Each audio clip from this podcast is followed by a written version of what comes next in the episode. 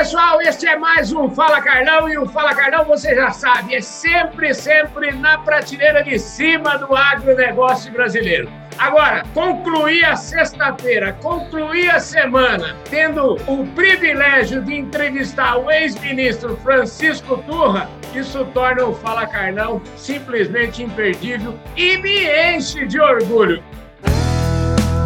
Podcast Fala Carlão. Obrigado pela sua presença aqui no nosso programa Fala Carlão, viu?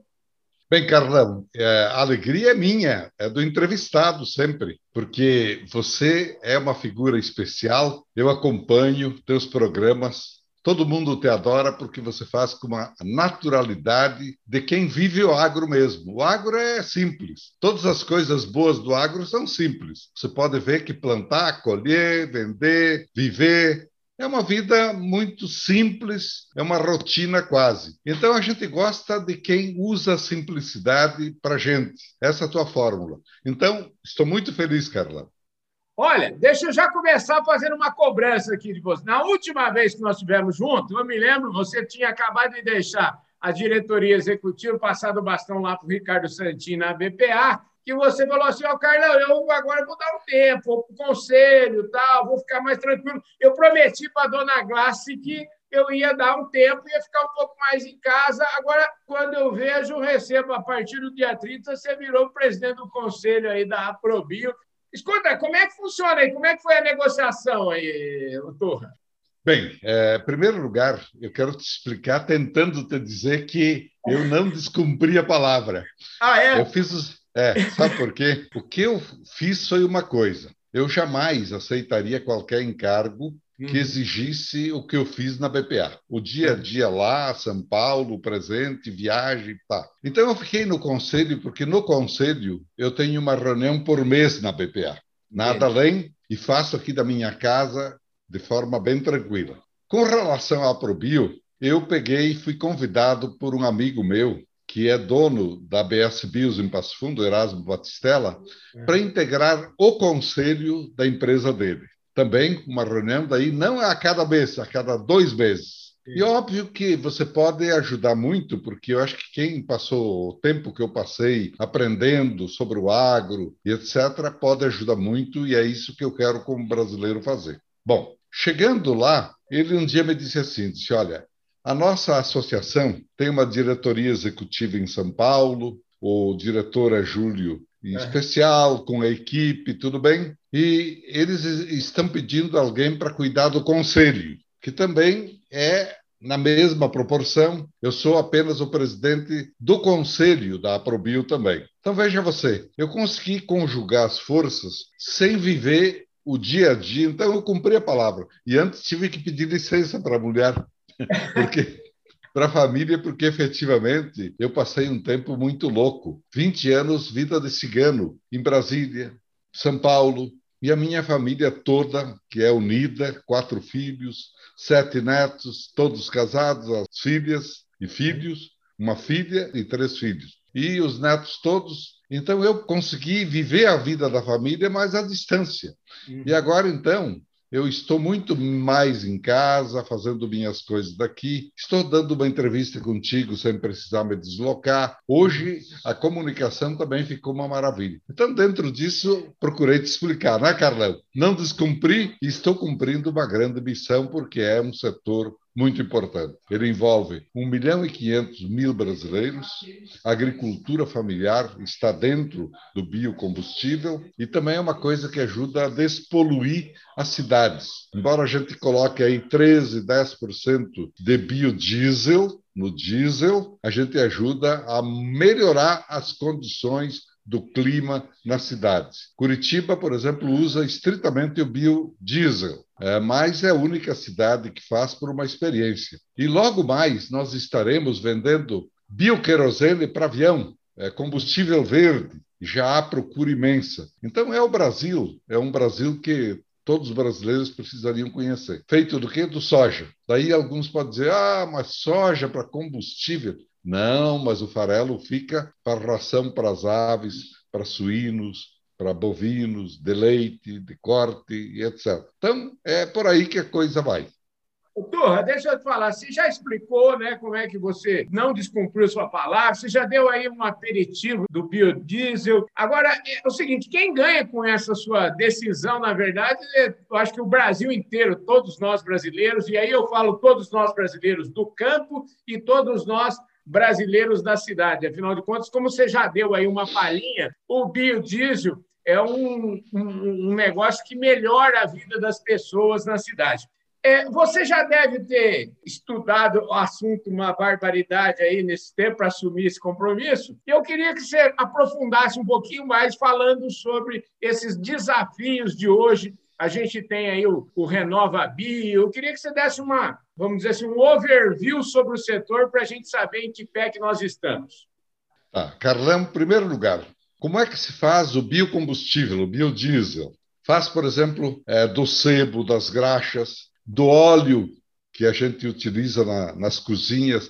Aliás, é uma fonte de renda para alguém recolher nos restaurantes. Fica aquele resíduo que antes ele ia poluir as nossas águas e agora ele se torna um combustível 100% sustentável. E isso já tem várias empresas que utilizam. Você sabe, a graxaria, o óleo da cozinha já reciclado e tudo bem. E, naturalmente, do soja, da canola, de outras culturas também. E tem a pongâmia, que lá no Paraguai vai ser o combustível mais importante, junto com soja, para produzir o combustível verde para avião que a essa empresa BS Bios, ela está montando uma mega empresa no Paraguai, porque a legislação andou rápida, as vantagens, etc, tudo bem. Mas certamente logo no Brasil uh, vão fazer isso porque há procura da Boeing e de outras grandes empresas para que o Brasil produza biocombustível. E veja você assim, ó, aqui no Brasil, se a gente não tivesse fábricas de biocombustível, para entender bem, nós estaríamos exportando soja para a China, para outros países, mas principalmente para a China. De repente, faltaria farelo, que não viria da China para nós em farelo, viria em forma de aves, porque a China é muito rápida no gatilho. Uhum. Então, agrega valor aqui. Aqui gera emprego, milhares de empregos. E, além de tudo, você tem aí garantia do fornecimento do farelo de soja. Numa hora, por exemplo, imaginem que está faltando milho, a geada levou, a seca levou, um ano complicado, complicado, complicado. Então, até para te dar uma ideia da preocupação minha, eu fiz uma campanha e te contei aquele dia para a gente ter no Rio Grande do Sul duas safras. A maioria dos estados brasileiros já tem três safras, até três safras. Nós aqui temos uma safra, 09. É muito pouco. Uhum. E a cultura do inverno, ela ainda não integrou a cultura, mas já esse ano vamos ter um incremento de 30% a mais das culturas do inverno. Trigo, triticale, aveia, centeia, canola, cevada, tudo isso. É isso que dá para a gente fazer. O Brasil tem muito potencial a ser explorado ainda. Basta a gente acreditar e investir e ir para frente. Falando em Brasil, é, vocês tiveram agora, fizeram inclusive uma homenagem aí para o presidente Jair Bolsonaro aí no último dia 29, na véspera da sua posse. Que Brasil que vocês estão enxergando e como é que vocês estão vendo as políticas públicas voltadas para esse segmento? Com relação a nós, a gente esteve na posse, estive em Brasília, falei, tive a sorte de fazer uma visita ao presidente Bolsonaro, e naturalmente, você sabe, é o presidente, ele não fica cuidando, por isso ele tem ministério. Mas a Tereza Cristina é uma bênção.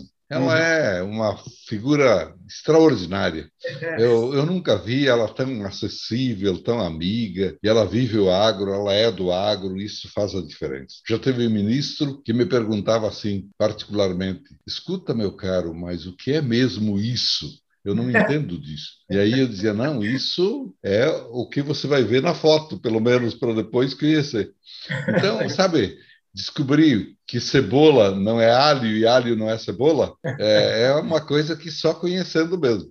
Também uma outra pessoa admirável para nós, bom senso, equilibrada, é o ministro Bento de Minas Energia, com quem eu agora passo a me contatar por causa desse tema novo que assumi. Ele compreende bem. Houve lá um pequeno tremor, porque soja teve preço elevado, uhum. e daí iria, diziam eles, elevar o preço do combustível, mas não é verdade, porque você vê que todos estão participando de leilões públicos, fornecendo produto, cumprindo, e agora mesmo com a queda um pouco do dólar e etc, as coisas se arrumaram e vão se arrumando cada vez mais. E depois tem o sentido, olha, quando você toma um remédio, você precisa às vezes tomar junto de água.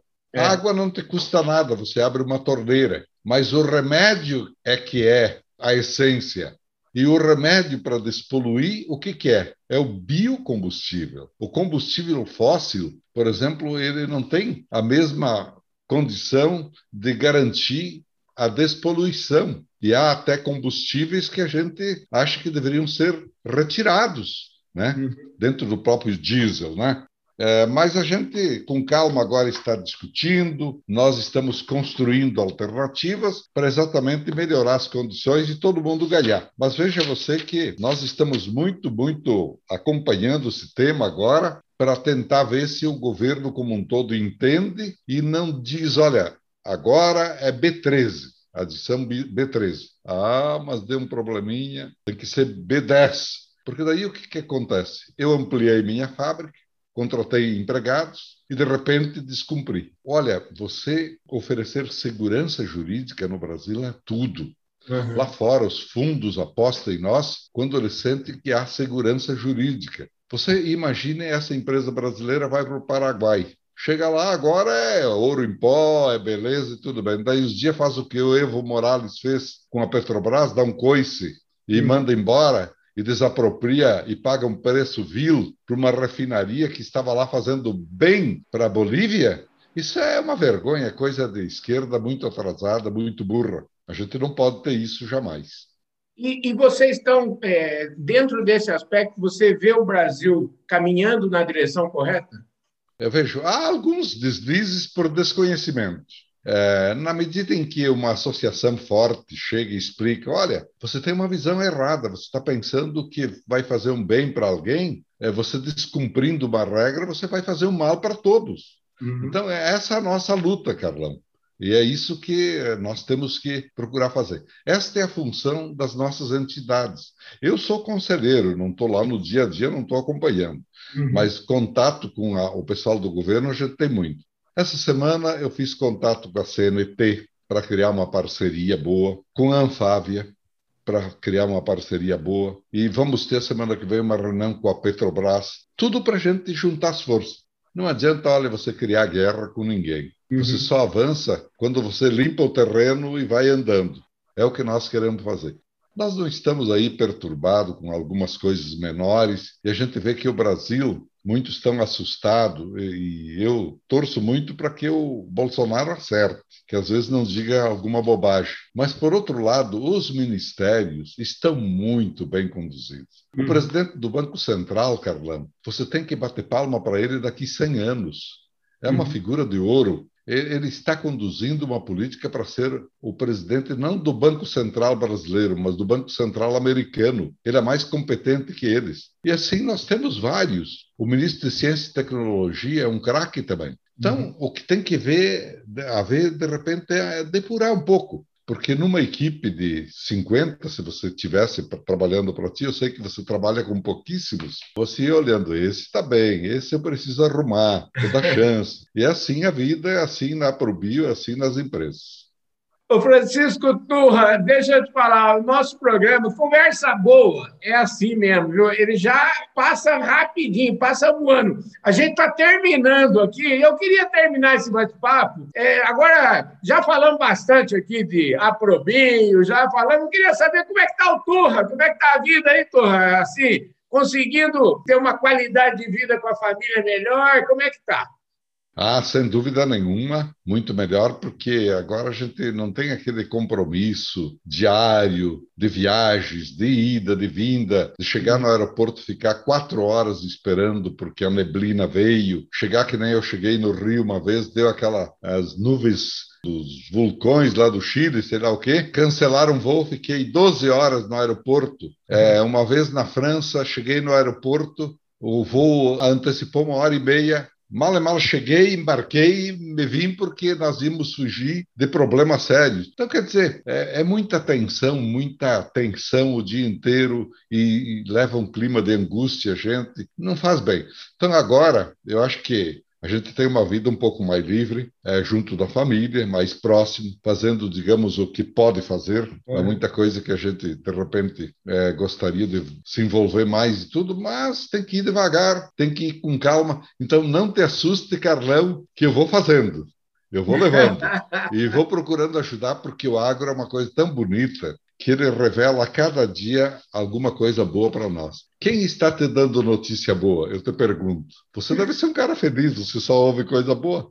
Eu vejo com quem você fala. Eu nunca te ouço falar com gente muito sofrida, não. E também, às vezes, nós temos um pouquinho do defeito ainda. Quando é. assumi o ministério, eu fui num lugar. Se eu tivesse ouvido o que eu ouvi e tivesse me impressionado como eu poderia me impressionar, eu tinha renunciado ao ministério. Mas daí o que eu disse assim: a gente que chora e gente que vende lenço. Eu estou vendendo lenço para vocês. Vamos limpar o, o olho e vamos para frente que as coisas vão melhorar. E melhoraram. Então a gente tem um pouquinho um viés de chorão. Olha, mas é, na verdade o negócio para nós é um privilégio. Pensem que é isso mesmo. Com certeza. Doutor, só mais um detalhe que eu queria saber é o seguinte: bom, você foi ministro, está envolvido no dia a dia, né? Esses anos todos aí de ABPA e tantos compromissos. Como é que é ficar no conselho? Como é que é dar conselho e falar assim, não, eu vou até aqui e daqui eu não passo?